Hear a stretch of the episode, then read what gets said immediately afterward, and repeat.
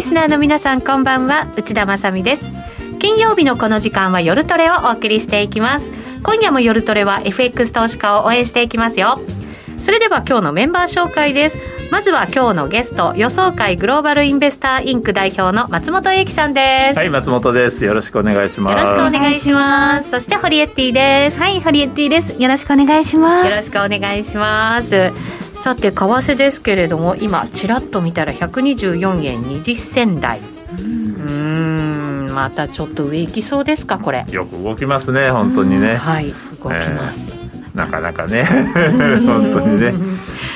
ね。まあ、まあ、うちのね予想会グローバルインベスターズも実はねアメリカの会社なんでしかもアメリカの情報を日本に輸出しているということになるんですね、実は円安は困るんですね逆に。そうか。そういう 影響があるんです、ね、そう円建てでもらってるそう契約している分はですね結構あの目減りするんでですね、まあこんなこと言っても始まらないんですけれども。まあでも流れがねできてしまったものは仕方がないですからもうついていくしかないですよね本当に。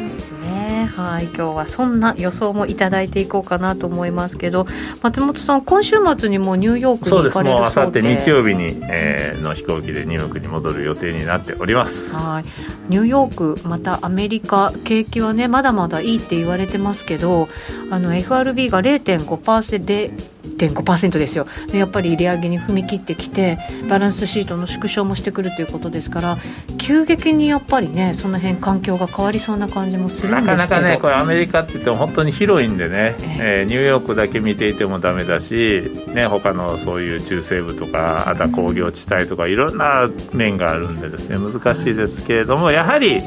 景気はこれから悪くなるというふうに、まあえー、見ておいた方がいいと思います。でね、この前、えー、2年債と10年債の国債の利回り、これが、えー、逆転しました今はまたもうちょっと元に戻ったんですけれどもこの2年債と2年10年債の利回りが逆転すると、まあ、景気が後退に向かっていくというふうにまあ言われています。まああのまた逆転解消されましたけれどもどっちにしてもその短期債と長期債のイールドの、えー、さイールドカーブっていうのは今もう極端にフラットになっています。こういうのがあるとやっぱり少なくとも景気はこの先良くならないと。いうことなんでですね、まあこの先はもうね利上げとか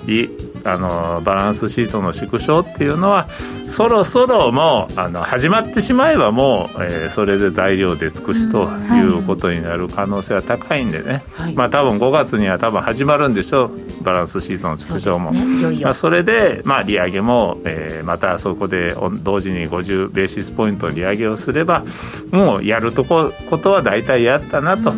いうことになればあとは。どうかな。もうあのインフレとか、えー、金融引き締めというところからマーケットの注目が1回外れて、はい、今度はじゃあ景気は本当にどうなるの？というところに、まあ、移ってくるんじゃないかとそういうふうに思います。ということなんで今日はちょっとね景気の先行きどうなるの？というような話をしていきたいかなというふうに思います。わ、はい、かりました。この後じっくり伺っていきたいと思います。えー、この番組 YouTube ライブでも同時配信しています。その YouTube ライブに連動したチャットがありますのでぜひ皆さんのご意見ご感想そして松本さんへの質問などなどお寄せいただきたいと思います。番組の中で取り上げていきます。さあそれでは今夜も夜トレ進めていきましょう。この番組は真面目に FXFX プライム by GMO の提供でお送りします。お聞きの放送はラジオ日経です。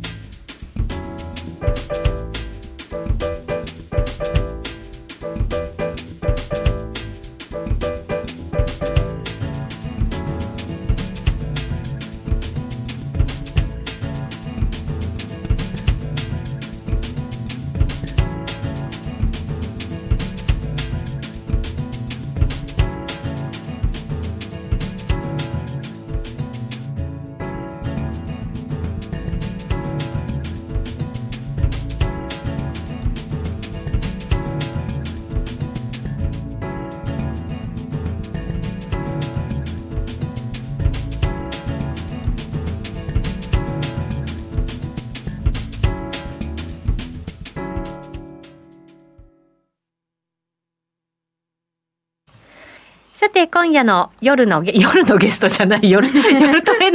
のゲスト、予想会グローバルインベスターインクの代表の松本英樹さんお迎えしています。よろしくお願いします。はい、よろしくお願いします。もうどうしよう、なんだか笑ってスタートしちゃうんですけど、今日は。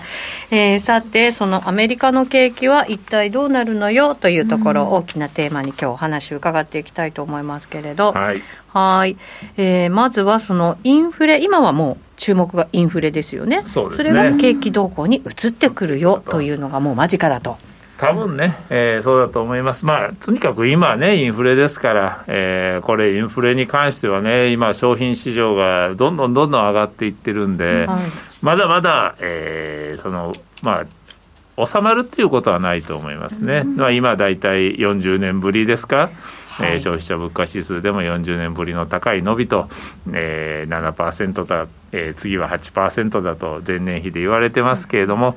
まあ、それが、えーね、急に3%とか4%とかそういうところまで落っこちることは多分ないとは思いますけれども、ただいつまでももうインフレだ、インフレだ、大変だ、大変だって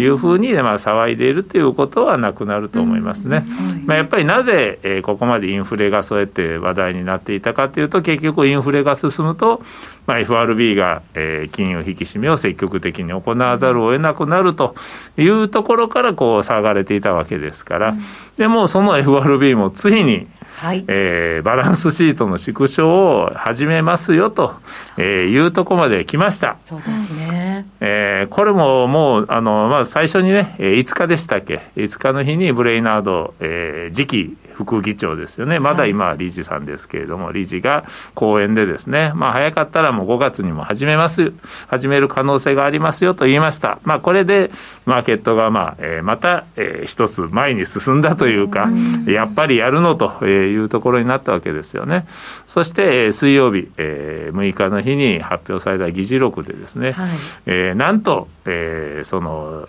やり始めた時のまあペース、えー、こんな感じでやったらいいんじゃないですかというのがまあ提案として、えー、メンバーに示されたということが明らかになったと。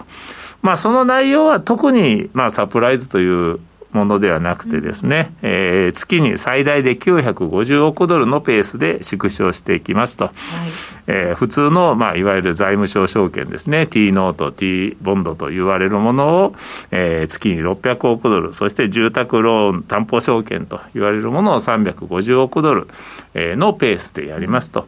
えー、いうふうに、まあえーまあ、提案されたということはもうそこまで具体的に数字まで出てきたということはいつでもやりますよということであって、まあ、もちろんね、えー、絶対にやりますとは言わないですけども、というのもやっぱり、あのね、ウクライナ情勢がどうなるかわからないというのがあるんで、まあ、万が一のために、えー、そういう子までは言わないですけれども、おそらく今の状況に変化がなければ、えー、次5月の初めですね、第1週ですね、えー、の FOMC では始めることになると思います。はい、これなんかウクライナ情勢がなかったら3月にももう50ベーシスポイントやっていたと利上げを大幅利上げを、っ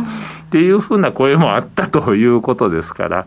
まあ、やっぱり何があるかわからないっていうことは、はい、えー、っていうことで、まあ、あの決定はしてないですけれども、まあ、おそらく、えー、状況に変化がなければやるんでしょう。はい、えー、しかもこの、まあえー、950億ドル、えー、予想通りとはいえですね、前回、えー、2017年から18年にかけて、えー、やった時は、大体これの半分ぐらいだったんですよね。えー、確か T ビルとか財務省証券が300億ドル、えー、そして、えー、住宅ローン担保証券が200億ドルかな、はい、500億ドルっていうのが最大だったんですよね。で、最初始めた時は確か60ドルと40億ドルかな。だから100億ドルちょこっと減らしますと。そうするともう桁が本当違っちゃいます、ね。うん、今回はまあまだ最初どれぐらいから始めるかっていうのはあのそこまでは決まってないんですけれども最大で950億ドルと、まあ、これはまあどっかの時点でも最大まで持っていきますよということですから、えー、まあその辺のところでサプライズの余地は残っていますけれどもまあどっちにしても前回よりもはるかに、えー、早いペースで、えー、バランスシートの縮小が始まるというところまで来ましたということですね。それだけやっぱり今のインフレが脅威であってまたそれだけバランスシートが膨れ上がってるっていうことなんですよね。そうなんですよね、うん、まあ、あの結局インフレが脅威になった理由の一つはバランスシートが膨れ上がりすぎて、えー、何もしなかったと、うん、えー、去年1年間結局ほとんど何もしなかったと。インフレは一時的一時的と言い続けていたっていうのは、まあ、あの原因の一つであることは確かですからね、はい、まあ他にもいろいろとあるんですけれども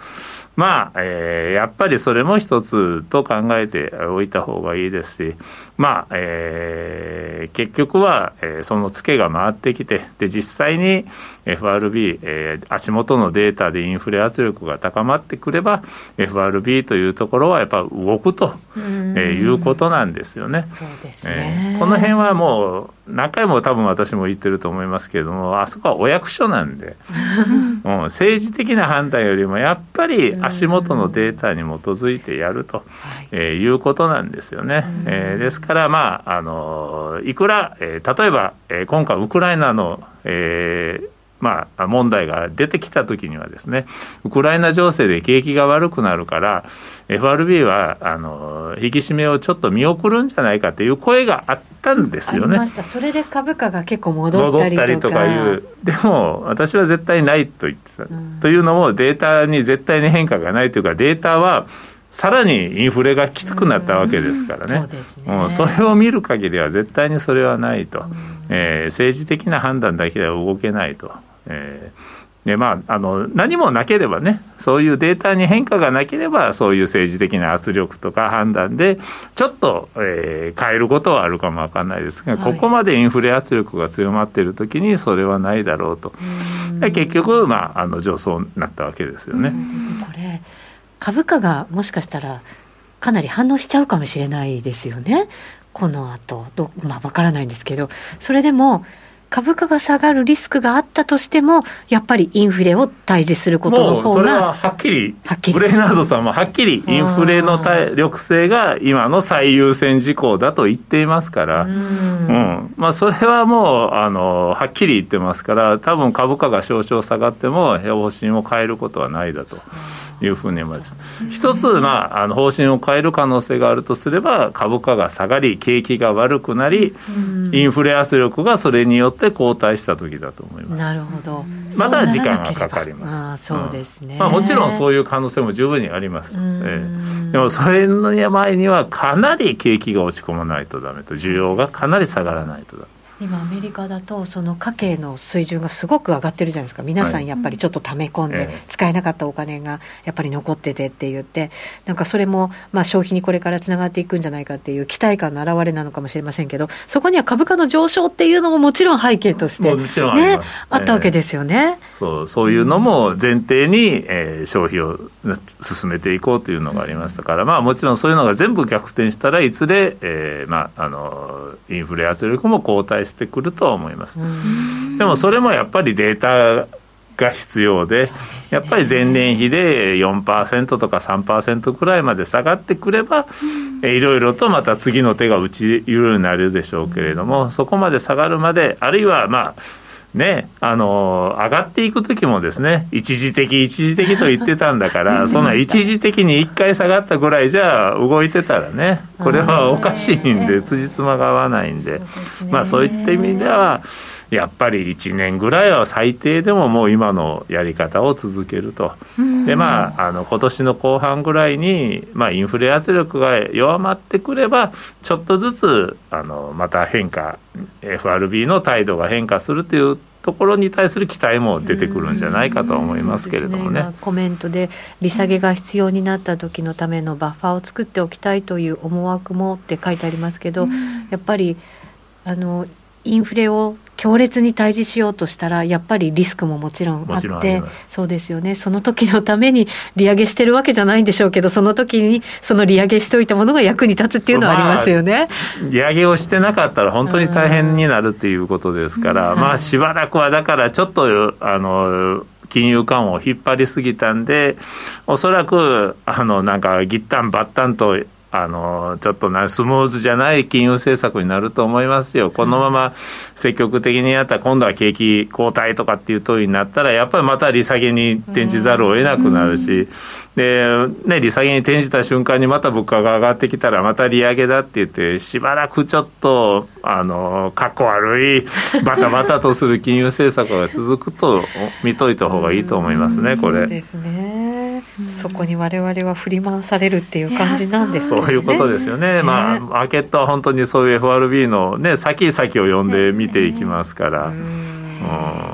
これってあの日本は FRB のさらに上を行くなんか表変であったりするんですか？いや私は絶対あると思いますよ。絶対が、えー、絶対、うん、だって日本だけインフレがいつまでもないっていうのはありえないじゃないですか、うん、そうですよ、ね、しかも特に日本はアメリあのアメリカがですよ、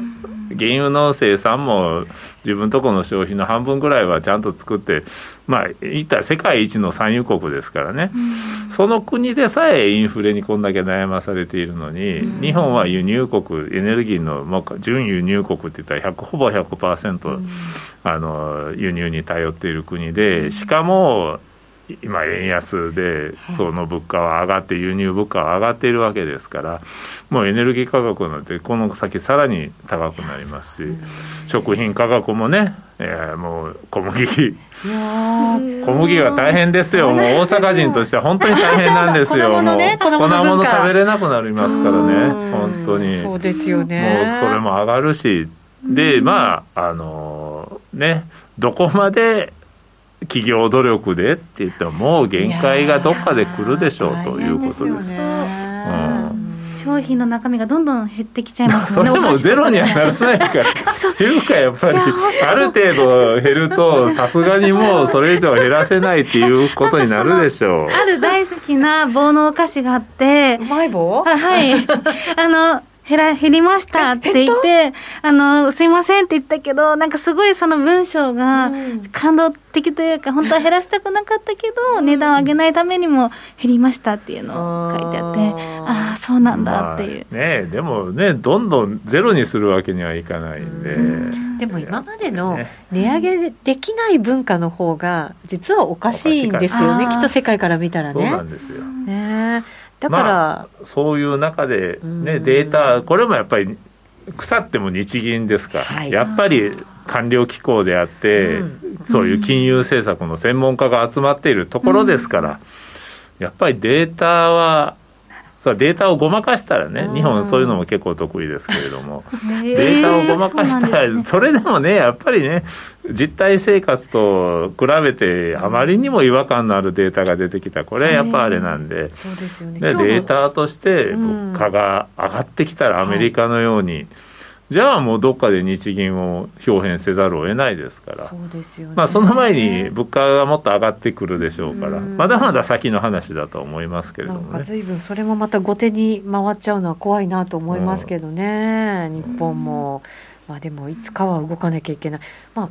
世界に遅れたとしてもちょっと足並み揃えるぐらいだったら今ができちゃうんじゃないの？そうですよ、ね、いいチャンスなんですよ。みんながそうやってる中でね最後の方でついていったらですねしらっとできるっていうのはあると思うんで、ね、しかも今その円安になってきて徐々に徐々に悪い円安っていうのがなんか意識されてくるとするならば、ね、日銀も何かしら動くことによってそこにちょっとこうストップがかけられる可能性もありますもんね。そうなんですよね。今のように G7 とかのね財務省会合とかってもインフレの抑制をまず世界共通認識とかっていうふうに声明を出してもらった日銀とかもやりやすいんですよね。だから今のチャンスを逃すとちょっとっていうことにもなるんですけどね。最悪なのは他の国でね金融あの引き締めの効果が出てきてインフレが落ち着いた時に日本だけがインフレ圧力強まるとかね。そうなるとまたあのやりにくくなったりして。ですよねだからやるんだったらまあ協調みたいな感じのイメージに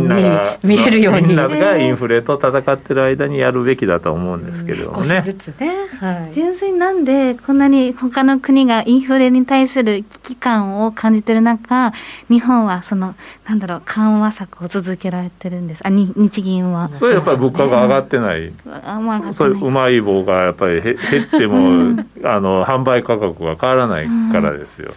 企業を守ってる、ね、企業っていうか企業がまあやっぱり自己努力っていうやつですか、それで物価を抑えてると。いうことなんですよね、でもね決算とか今出始めてきてますけど結構その材料費が高くなったりあとは輸送費が高くなったりあと円安がやっぱりねものすごい効いちゃってますよね。コスト高っていうのはもう避けられないですから、まあ、どっかでねあのそれを転嫁せし始めざるを得なくなると思いますから。ですよね。だからそのタイミングがいつなのか、まあ、アメリカが1年間かけて結構な強烈な金融をこう引き締めしていく中で日本が1年間そのままってわけにはいかないかもしれないですね。まあ、ね。うん、やっぱりねありえないと思いながらもやっぱりちょっと考えておかなければならないと、まあ、そういうのはやっぱりねそんなに急に黒田さんが人格変わるわけじゃない。んでやっぱりその前に データの変化っていうのが必ずあるんで。えー、その辺のなんていうんですかね工程表っていうか、はい、えー、タイムラインっていうのをしっかりと最初に作っておいて、まああこここまで来たぞここまで来たぞっていうのを見ながらどっかで、まあ、あの日銀が変わるタイミングっていうのはあの掴めるとこれは結構な大相場になるかもわからないんでね、ね、本当に。だからこそ FRB であるとか日銀が注目しているようなものはもちろんですけど私たちが見ていく上で大事なものっていうのをね今日松本さんに、はい、整理していただこうと思います。はい。さあということでことで3ページに行きましょうかね。はい、景気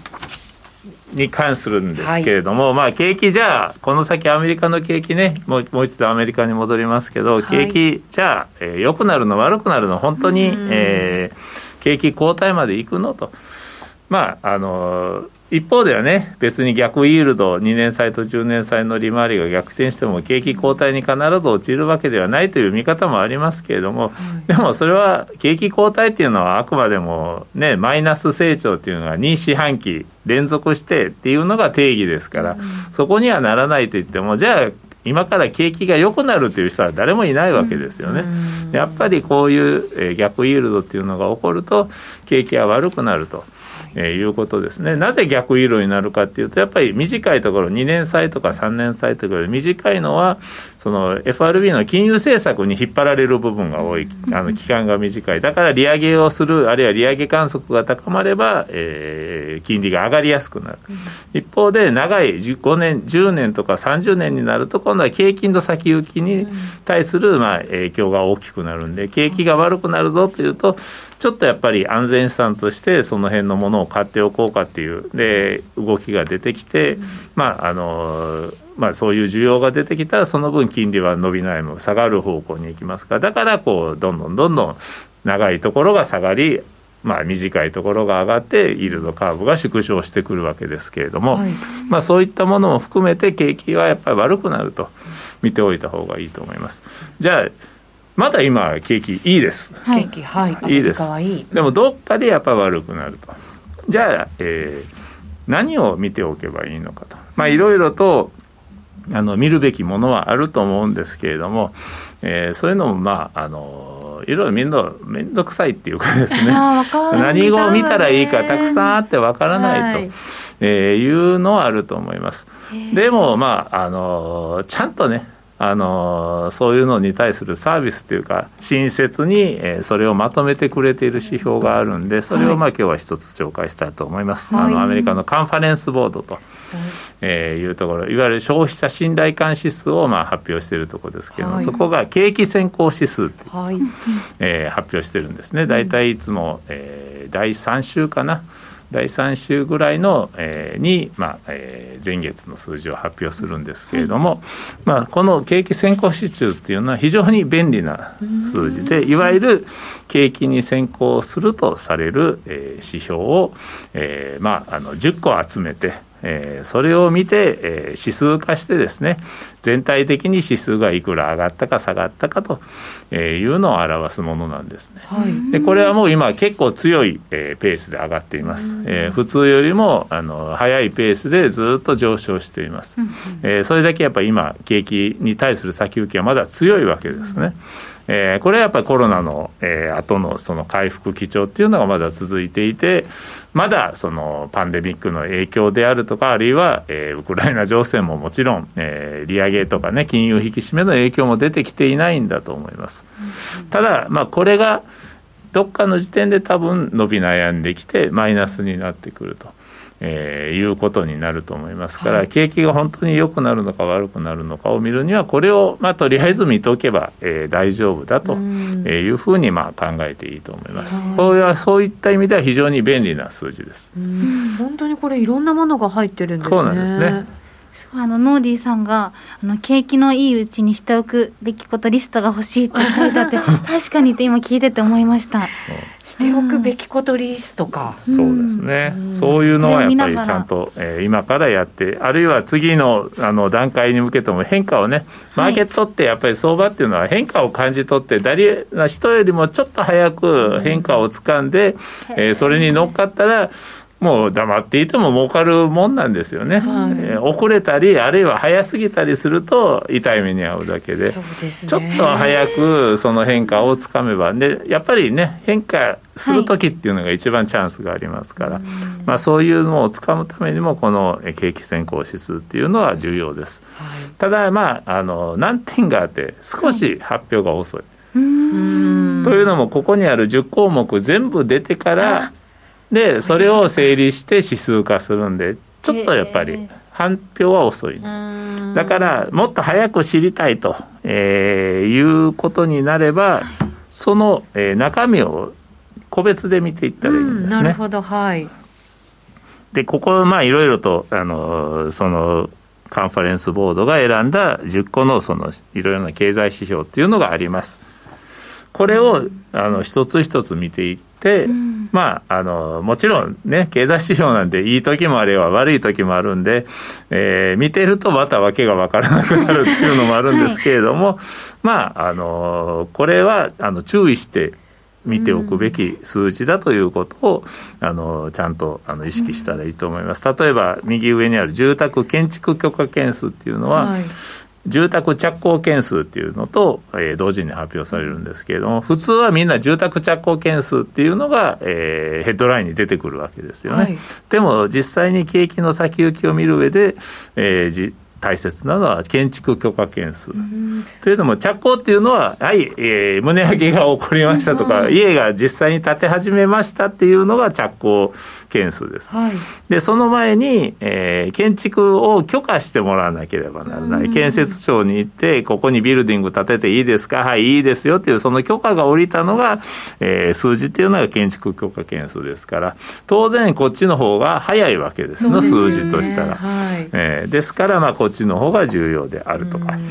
まあ、あとは、えー、他にもいろいろとありますけれども、例えば ISM 指数っていうのもですね、はい、普通はヘッドラインをみんな見ているわけで、はい、総合でどうなったかっていうのを見てるわけですけれども、うん、えー、ここでもやっぱり一番最初に、えー、景気の、えーね、敏感に反映するのは新規受注、ニューオーダーというやつですね。はい、だからこっちの方を見ておいた方がいいとか。うんまあ、えー、その下の防衛資本財新規受注っていうのもこれもやっぱり普通の製造業の受注耐久財受注っていうよりもこっちの方が、えー、先行性があるということなんですよね。ですからまあ同じようにいろいろと、えーね、これいろんな、あの経済指標の発表の中の1項目である場合が多いんですけれどもまあえー、ちゃんとこれを覚えておけばですね、えー、全体でみんなが注目している指標プラスこれも見ると、この項目も見るということをやっておけば、うん、えー、またちょっと見方が変わってくるというふうに思います。うん、この中で多分普通にあのデータが取れないのでこの先行クレジット指数ぐらいですかね。えー、これはあの、カンファレンスボードも自分たちで独自にあの編み出したっていうか 算出した指数ですっていうぐらいなんで、はい、何を参考にしてるかがちょっと分かんないんですね。えー、ですからこれはちょっとまあ、えー、見方が、えー、見るあの何を見ているのかがちょっと分かりにくいものですけどあとは大体、えー、全部分かるものですからね。で当然株価も入ってます。株価はやっぱり景気に先行して動くものと言われていますから。まあ、これも入っていますし、はい、ねえー、さっきも言った長短の金利差ですね、えー、カンファレンスボードは10年債と2年債じゃなくて FF 金利も一番短いところですね、はい、それの差っていうのを見ているということですけれども。まあえー、この10個の、はい、えー、注目、えー、すべきものっていうのは全部、えー、ちゃんと、えー、見ておいた方がいいと思います。えー、製造業週平均労働時間ですね、一番初めの、はい、これもまあ雇用統計の中でね、時間当たり賃金とか、雇用数とかっていうのはあの注目されますけれども、はい、実は景気に関して見るんであれば、平均労働時間っていうのも見ておいた方がいいと。労働時間が長くなれば、それだけ景気が良くなると、えー、いうことなんですね。逆に短くなれば、えー、まあ、それだけ、まあ、受注がないんで、ね、働くこともないんで景気にはマイナスということ。なるほど。これってそのなんかざっくり言うと、えっと、一つ一つ見ていって50%より上だと景気がいい。下だと景気悪いとかいう見方でいいんですかそれは景況感指数ですね。ですから、ここで言うと、消費者期待指数とか ISM 新規受注とかっていうのは、これは景況感指数なんで、大体指数化して、えー、50を真ん中にするか、あるいは0を真ん中にして、プラスかマイナスかというふうな形になりますね。あとのまあ受注とかはこれはもうあの具体的な実際の数字なんでですね、はい、前月比ある。いは前年比でどれぐらい増えたか減ったかっていうことになると思います。こういうデータなんかあの景気先行指数はずっと見てましたけど、はい、中身にこういうものが採用されてるっていうの全然私も知らなかったので、ね、みんな景気先行指数前月から0.3%上昇まではみんな見ますけれども、ね、実はあります。でこの中でもやっぱりちゃんとこのうちでプラスに作用したものとマイナスに作用したものっていうのはちゃんと教えてくれてます。えー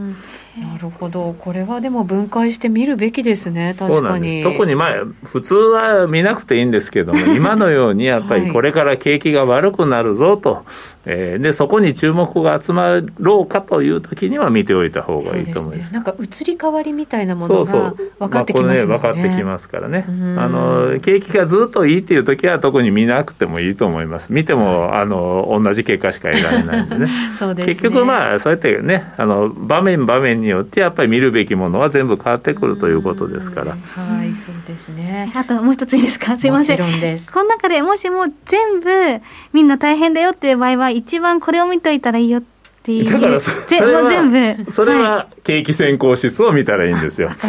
うん、それがまとめてくれてる、ね、まとめてくれてるやつで、まあ0.3%とか0.2%とかの上昇っていうのが今ずっと続いてるわけですよ。でもこれがもしかしたら前月から横ばいとかになってくる。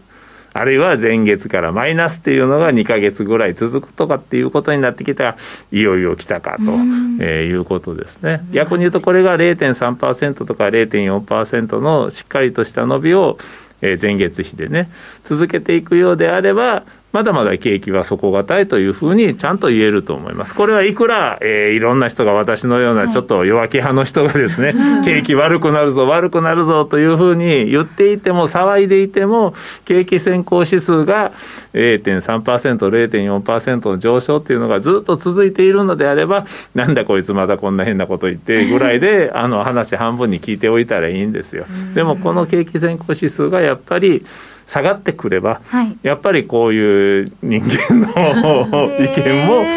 聞いとかなあかんなということになるんですよね。まあ、でもその全体を表す数字ももちろん大事ですけれども中身でどんな変化があるのかっていうのがねやっぱりなんか早くその人よりも早くつかむチャンスだとするならば。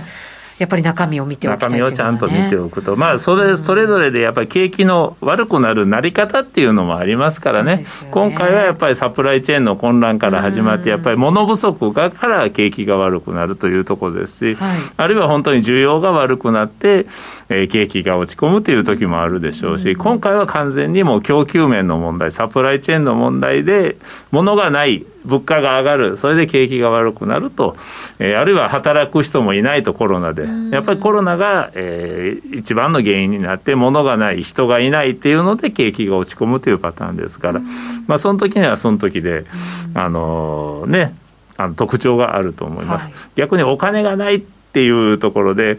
リーマンショックの後なんかは完全にお金がない、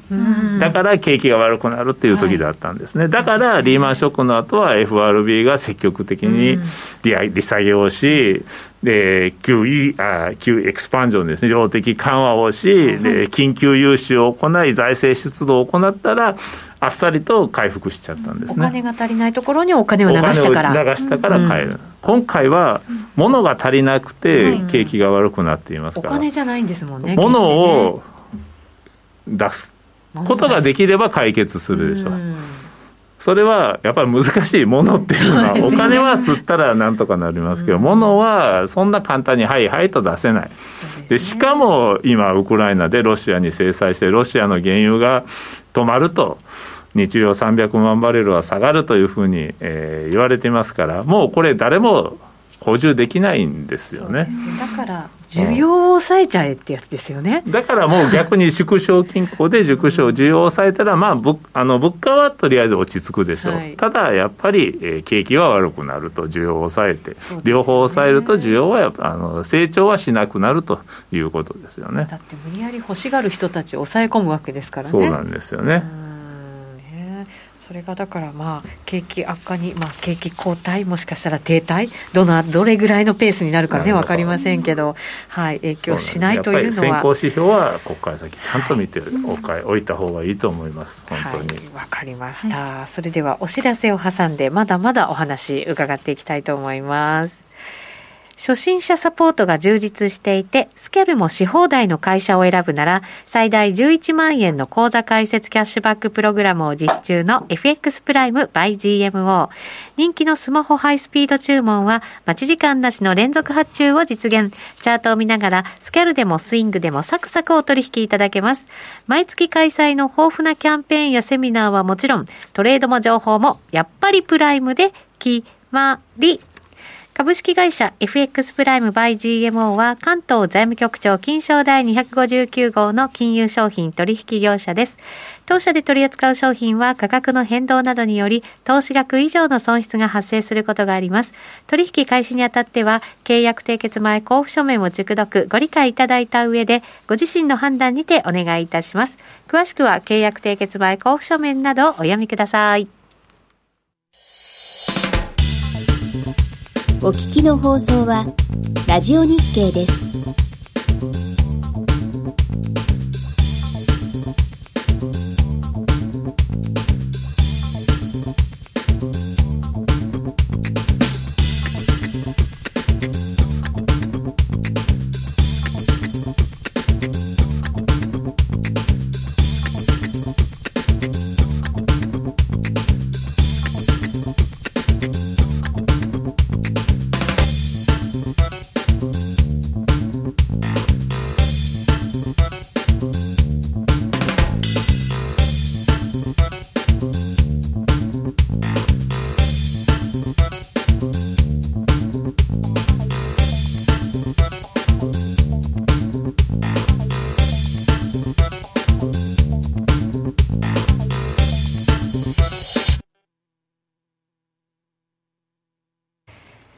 今夜の夜トレ松本英樹さんゲストにお迎えしています。引き続きよろしくお願いいたします、はい、ここからは景気の動向をしっかり見ていく必要があるということでその中でも景気先行指数を見ておきなさいよというふうに教えていただきました、はい、中身は、えー、10個のもので出来上がっている指数ということですね、ね。えー、はい。これらを見ていけばこの先の成功景気がどんなふうに動いてくるのか。うん、まあ、この辺はね本当にねあのきっちりと、えー、見ながらやっていったら、はい、えー、まあね、少なくともなんか変化のサインっていうのが、うん、えー、見て取れるんで。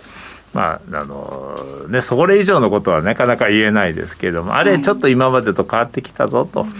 でそういう変化のサインっていうのは例えば5つあってね1つでもあのそこから本当にマーケットの流れが変わればこれはもうあの大成功ですから、うん、やっぱりそういうサインがある時にあの積極的に仕掛けていくっていうのは大切だと思いますね。うん、何にもない時って流れも変わんないんですよやっぱり。ね、もちろんサプライズでね急にロシアがどっかに攻め込んだって言ったらそれはあのギャラって変わります。そんなんはサインがあるもんではないですから、まあ、それはもうあの交通事故みたいなもんですからそれは横に置いといて。やっぱりなんかこう変わる時相場の流れが変わる時っていうのは必ず経済指標なり何なりにあの事前に兆候が出ているもんですから、はい、それはやっぱりあの細かくあの 調べてあのレーダーを張っておくんですよね。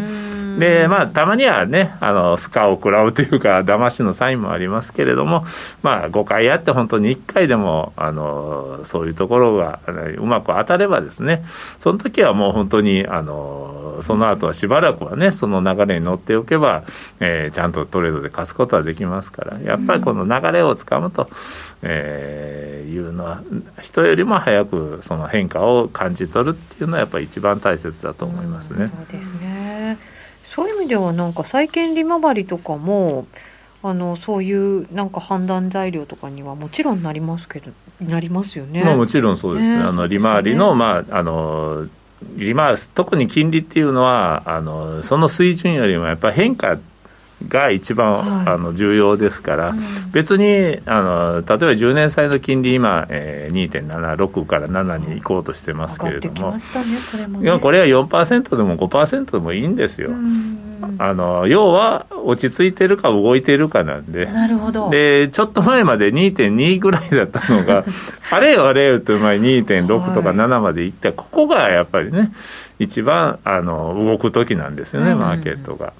ですからまあ水準っていうよりもやっぱりその変化あの、ドドノって上がってくるときにはやっぱり、えー、金利だけじゃなくて他のマーケットも動くということはちゃんと、でまあそういうのでやっぱある程度ね予習をしてですね金利がスススッと上がったときはどういう動きがあるのかっていうのはある程度頭に入れといてですねやっぱり上がってきたぞっていうときにはまあ他のところで、えー、ドルは買うのか売るのかとかですね株は買うのか売るのかある程度やっぱりね事前に準備しておかないと。えー、地震だって言ってもね、えー、すぐにどういう行動をとっていいのかが分からなかったら結局何もできないっていうことになりますから、うん、やっぱりやそういう事前の準備っていうかですね、うん、心構えっていうのは必要だと思いますね。そうですね。歴史的にもね何度もありますか。らやっぱ振り返ってみるっていうのも大事ですよね。よね。えー、これスプレッドこれ10年債と2年債ですか、はいはい、ずいぶんこれも急激に上がってきてますね。そうですね、えー、スプレッドはもうあの今、えー、2日前ですね、えー、2日前に、えー、逆転しましたついに、はい、でその後ちょっとまたあまりにも10年債が、えー、ちょっと低すぎたんで、ん。えー、急に10年債が跳ねたんでまた、えー、プラスっていうか、あの、はい、普通の状態に戻りましたけれどもまあこれまだやっぱりもうちょっとあのマイナスの、えー、状況っていうのはいくと方向に続くというふうに思います。今のは一旦の戻りであると。そうですね。はい、そうなんですね。はい、まだまだこの辺も見ていかなきゃいけないということですね。さあそしてインフレの状況を考えていく上ではやっぱりエネルギー価格っていうのが大事になるので、はい、今日は原油市場の注目ポイントも、ね、はい、まとめていただきました。原油は難しいですね。難しいですか？あのもう余計なことやってくれましたからバイデン政権がああの放出？備蓄の放出、しかもとんでもない量ですから。あれやっぱすごい量なんですか？100万バレル日量100万バレルっていうのはかつてないっていうか本当にっていう量でしたからあれはさすがにずっと原油は強気でしたけどちょっと ちょっと出花をくじかれたっていうかですねそういう感じがします。結構じゃ影響があるってことですね価格多分あると思います、まあでも根本的なところを言うとさっきも言いましたけどロシアの生産は制裁によって300万バレル減ると言われています、はい、多分もっと減るかもわかんないです、これまだヨーロッパがねなんだかんだ言って躊躇してますから原油の禁輸には。石炭までは禁止しました。日本も禁止しました、でも原油と天然ガスの輸入だけはまだ禁止していないです。でもこれヨーロッパの都合で決まるもんじゃないんですよね、逆にロシアが逆ギレして、なんだったら出さないって言ったら終わりですから。そうですよね、えそういうことだって可能性としてはないいやもう多分ヨーロッパの人たちも、もうそれは完全に想定していると思います。だからもう今天然ガスにしても原油にしてもいろんなところから調達していると、うん、えー、本当に調達先をもう今あの特に天然ガスが今足らないですから、はい、いわゆる LNG ですね、液化してそのタンカーで運べるという状況にした LNG は争奪戦です。日本はそれに乗り遅れないのを祈るばかりです。ぼやぼやしてたら全部ヨーロッパに取られることになると思います。LNG は日本でも結構力を入れてきたところでもありますよね、それが奪い取られちゃうみたいなことも考えとかね十分考えられると思います、えー、もちろん長期契約っていうのもありますけど、えー、契約っていうのは、違約金払ってでも破棄するのが、えー、契約ですから、そうか、そっちが得になると思います。もう、それ、有り余るぐらいのメリットがあれば、破棄されることもありますから。そんなことが。うんでまあその辺ねどれぐらい厳しい契約を結んでいるのかっていうのもありますからね。日本だったらなんかちょっと甘い契約をしてですね簡単に破棄されるとかっていうこともあるかもわかんない可能性はなんかないとは言えないですね、ね、だからやっぱりその辺も含めてですねちゃんとしておかなければならないと思います。そしてまあ原油に戻ると、まあ、もし、えー、そうやってロシアが出さないあるいはヨーロッパが金融に踏み切ったら、はい、多分400とか500とかそれぐらい減ってくると思いますますロシアの生産は。じゃあどう考えても100万バレルの備蓄放出じゃ足りない、ね、足りないしかもまあ備蓄放出はまあ行っても半年です。限界がありますもんね。これ以上は多分無理です。そうですか、半年？うん、今で 5, 5億4千万バレルぐらいかな。えー、それが、えー、1億8千万バレルですから、100万バレルで半年間やると。だから3億半ばぐらいまで下がるんですね。で、えー、IEA 国際エネルギー機関の、まあえーまあ、一応決まり決まり事であの準輸入量、まあ、輸出から輸入を引いあ輸入から輸出を引いた分ですね、はい、それの90日分っていうのはちゃんと備蓄をしておかなければならないという決まりがあります。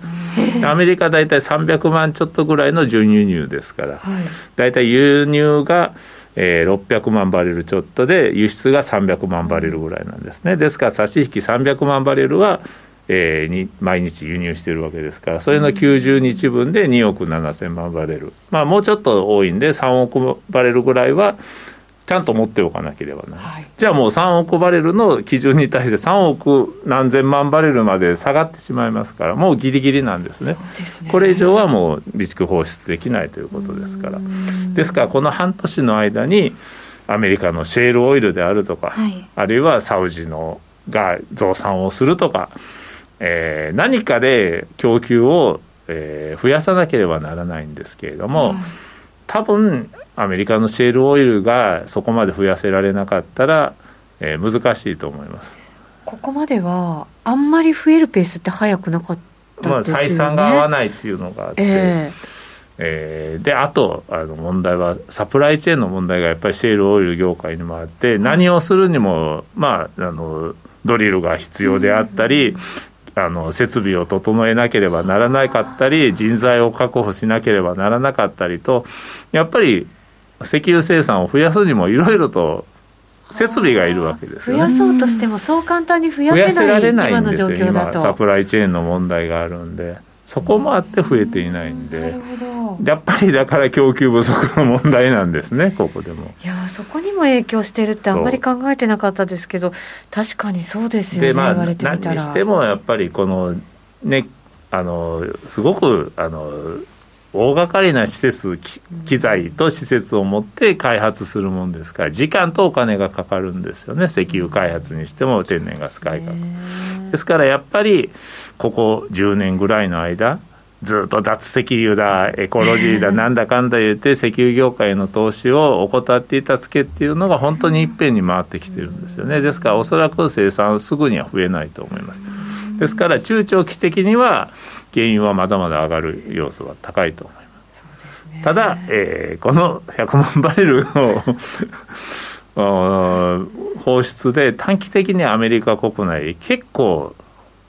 あの需給は緩むと思うんで、ん。その辺ですね。ただ、えー、本当に100万バレル放出できるのというのもあるんですね。えそんな不安もあるんですか？まああのアメリカの備蓄っていうのはまああのこれは多分エネルギー安全保障上あの内緒ですけれども、はい、まああのいくつかのサイトにいくらかの量ずつが、まあ、あの保管されているわけですよね、うん、それは、まあ、あのあんまり公にならないですよ。そこを狙われると困りますからね。はい、で放出するとなるとそこから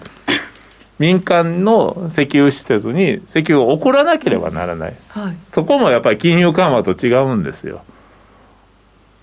オンラインでボタン1個でお金が瞬時に海の向こうに動くわけじゃないんで、実物が終わりますから。じゃあ持っていくにはパイプラインで送るか、でもパイプラインって言ってもいろいろはじの、ね、普通の、まあ言ったら、あの、石油取引で使われてるわけですから、100万バレルの余裕がちゃんとできるかわからない。あるいはパイプラインが使えなければタンクローリートラックとか電車とかそういうので走らせじゃあドライバーがいるのかとか車が確保できるのかと。だからロジスタチックの問ロジスティックの問題で本当に100万バレルが備蓄から放出されるかも怪しいもんなんです。それもだって大変なんですもんね大変だと思います、それも。でそういうのにまたコストがいるとかですねだからそういうことを考えると多分、えー、これちゃんと100万バレルは減らないと思います。うん。ですからまああのただ短期的にはやっぱり100万バレルっていうのは結構インパクトが大きいんでしばらくは上値が重くなるかもわかんないですけれども。投機マネーは少しちょっと落ち着く慎重になりますけれども、まあ、どっかでこういうボロが出てくると思いますから1か月も経てばまた。あの攻められちゃいます、ね、攻められると思いますね。今大体ねあの毎日水曜日に発表されるエネルギー省が発表する在庫統計っていうのがあるんですけど、それで戦略備蓄今も実は放出が続いているんですよね。えー、それは2、300万バレルですね週に。200万バレルから300万バレルぐらい、えー、備蓄の放出が行われています。はい、でもこれが700万バレルになるわけですね日量100万バレルということは単純に考えても1週間で。700万バレルに増えるかどうかですよね。700万バレルに増えると民間は民間の在庫はそれだけ700万バレル増えるんで毎週今日の原油在庫500万バレル増加とか700万バレル増加と とんでもない弱気の数字が出ることになるんでこれはやっぱり、えー、無視できない。ただ本当に700万バレルの放出が行われるのかどうなのかというところですよね。これ多分まあ5月6月あたりにはもう、えー、この放出が行われていないとダメですから、はい、その頃になって実際に放出がどれぐらいえー、ここのデータに表れているのかで分かってくると思います。で結局なんややっぱりあの放出ここまでの量はできなかったんだと、えー、いうことになればそこからまた買いが集まってくる可能性は高いと思いますね。なるほどこんなにみんながいろんな国でその原油高に苦しんでるんですけどやっぱりそこを攻め込む投機マネーっていうのがなかなか消えないわけですよね。で それで余計ままたみんな困る人たちがいるんですけど。まあでもそれは別に投機マネーが悪いんじゃなくて ですね。そのロシアの生産がなくなったりとか、はい、そっちの方が悪いんですけれどもね、うん、我々は流れについていってるだけですから本当に。そうですね。でもこれもしあのウクライナとソ連、まあ、ロシアの、えーと、戦争が終わったとしても簡単にそのロシアがはいどんどん輸出しますよっていうわけにはやっぱりいろんな制裁はそう簡単には終わらないわけですよ、ね、まあ、あのプーチン大統領が失脚しない限りは制裁は終わらないと思いますね。ですよね。そういうところまでなんか来てる深刻さがありますよね。そうですよね。だってそうならないとまた第2第3のウクライナを作っちゃうことになりますからね、すぐに解除すると。そももそもあとそのロシアの経済って天然ガスとかこの原油で回ってたわけじゃないですか、うん、それが純粋にストップってなるとロシアってどう経済回していかれる？もう打つ手はないと思いますよ、うん、ただロシアに関してはね私も全然わかんないんで、もしかしたらなんか、えー、他のやり方があるのかもわかんないですけれども、まあただねだからこそインドになんか大幅な値引きをして石油を売ろうとしたりとか、はい、中国に買ってくれというふうにやったりとか、まあ、いろいろと、まあ、彼は彼でね、まあ、全員、世界中全部が敵というわけじゃないんで、まあね、買ってくれるとこはあるとは思うんですけれども、まあ、それでもやっぱり世界市場に出回る量っていうのはやっぱり減ると、少なくとも増えることはないですから。うん。そうですよね、だからロシアもそのエネルギーにずっと依存してきたっていうのもまた一つちょっとやり方を間違えてたっていうことになるのかもしれないです、ね、まあ、ヨーロッパは特にそうなんですよね。で過度に、まあえー、原発の再稼働をやめるとかドイツなんかはやっぱりあまりにも政治的に走りすぎてで結果的にロシアへの依存度を高めざるを得なくなったとい。うのがありますから、うん、うん、でそこのリスクは考えていなかったということですよね。ですね。チャートも持ってきてくださったので改めて原油の動きを見ておこうかなと思いますけど先ほどジェイドさんが CFD の値段入れてくれましたね、うん、えーと、96ドル90セントということですから、まあ、今も100ドルをちょっとだけ下回るところ。私はあんまり見ないですけれども、はい、チャートを見る人はなんか結構いい感じのチャートですよねこれね。ダブルトップ？ダブルトップなのか三角持ち合いがあのどっか、どっちかでブレブレイクするのか。ねうん、もし下に行くんだったらこの真ん中のネックラインね下回るとちょっと調整してもおかしくないようにも見えますけど、うん、あるいはね大きな上昇トレンドの、まあ、下っ端に今差し掛かっているというふうにも見て取れますしね、そう見るとちょっと買いたくなったりもするし。ここだけを見ると。まあこれはもう本当に見方それぞれですからね。とそうですね。ただやっぱりそのアメリカの備蓄のところを数字をしっかり追っていくと流れも見えてくるかな、まあ、しばらくはちょっと上値が重いかもわかんないですけれどもやっぱり備蓄が本当にその日量100万バレルのペースで、うん、えー、放出されるかどうなのかと、はい、それはもう本当にこのエネルギー在庫統計ですね。週の、えー、水曜日の発表される。これを見てれば分かりますから、はい、これはもうしっかりその点は原因は非常にトレードしやすいんですね。毎週ちゃんとしたデータが出てくるんで。でこれが、えー、ね本当にね100万バレルやるんであれば週に700万バレルは減ることになりますから、はい、そのペースに増えるかどうかっていうのはこれは大きいと思いますよ。増えなかったらまた、えー、買い欲強まってくると思いますまあえー、5月以降の話ですけれどもね。ねまだね準備はできていないでしょうからまだすぐには、えー、備蓄放出できないでしょうけれども実際に日量100万バレルのペースを、えー、放出するだけの力があるのかロジスティックスの力があるのかと。えー、この辺が一番あの注目ポイントですねここから先、そうですね。もうでも単純に本当数字見ていけば流れが見えてくるっていうのがちょっと。羨ましい感じがしますね、うん、結構リスナーの皆さんもあの原油トレードされてる方多くて、うん、今モモンガさんもロング中って入れてくれました、うん、ねえ。ー、そして値動きが大きいからストップ幅を広げないとすぐにロスカットされるのが難点と。もうもうそれは知らないですね。もう今本当に5ドル10ドル動いて当たり前ですからね。そうです、っていうかもう今ボラがない金融商品があるのかっていうぐらいな ボラティリティですよね。ですからね。本当にもう5ドル10ドル動いて当たり前なんで、はい、まああのそれぐらいは覚悟の上でということですよね。そうですね、まあ、そういう意味では為替もね結構ボラティリティがねまあ為替はね今までドル円本当に動かなかった。もう本当に動かなかったですからその反動もあって。結構今もドル買いが強まっていてドル円にすると今124円50銭台に入ってきてますので今日の高値が、えー、と67銭っていうのがありますから、まあ、そこに今高値で近づいてるというか、まあ、さっきつけたのかな、はい、そんな感じの動きですね。また夜の時間になって動き出してるなという感じです。はい。あとその他の、まあ、ドル絡み見てもドルが強いぞっていう感じですね。そうですねまあね、うん。しばらくはね、はい。えーバランスシートの縮小っていうのがね、えー一番のメインのシナリオになるでしょうからね、まあえー5月の FOMC まではこの流れっていうのはねちょっと変わりそうにないですよね先が長い。先が長いですね。1ヶ月もある、うん。はい。困っちゃいますね。この後ちょこっとだけ延長戦やりますので引き続きお付き合いください。YouTube ライブでご覧になってください。ラジオの前の皆さんとはお別れとなります。また来週お耳にかかります。松本さんありがとうござはいいました、どうもありがとうございました。この番組は真面目に FX FX プライム by GMO の提供でお送りしました